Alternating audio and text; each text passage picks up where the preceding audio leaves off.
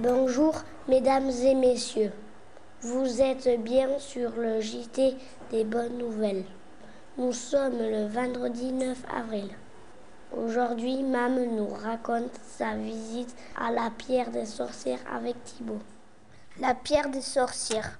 À Saint-André de Seignance, vers les années 50, un jeune instituteur voulant établir une monographie du village a pris de la bouche de ses élèves l'existence dans le quartier d'Ayou d'une pierre mystérieuse appelée la pierre des sorcières.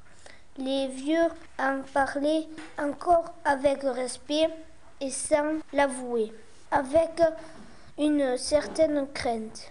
Pourquoi ce nom Pierre des sorcières à coup sûr, vu son poids humain, n'aurait été capable de la transporter du reste, sa présence même dans un terrain argileux d'où nul rocher n'émergeait avait quelque chose d'insolite, donc de surnaturel.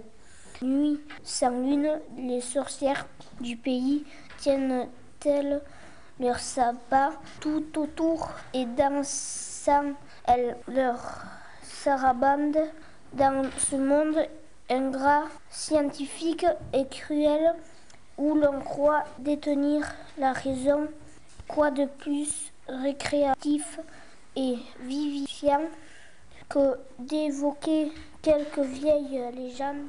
Merci, mesdames et messieurs, d'avoir suivi notre journal.